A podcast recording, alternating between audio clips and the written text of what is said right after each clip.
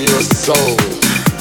Yeah, now you know house is here to stay.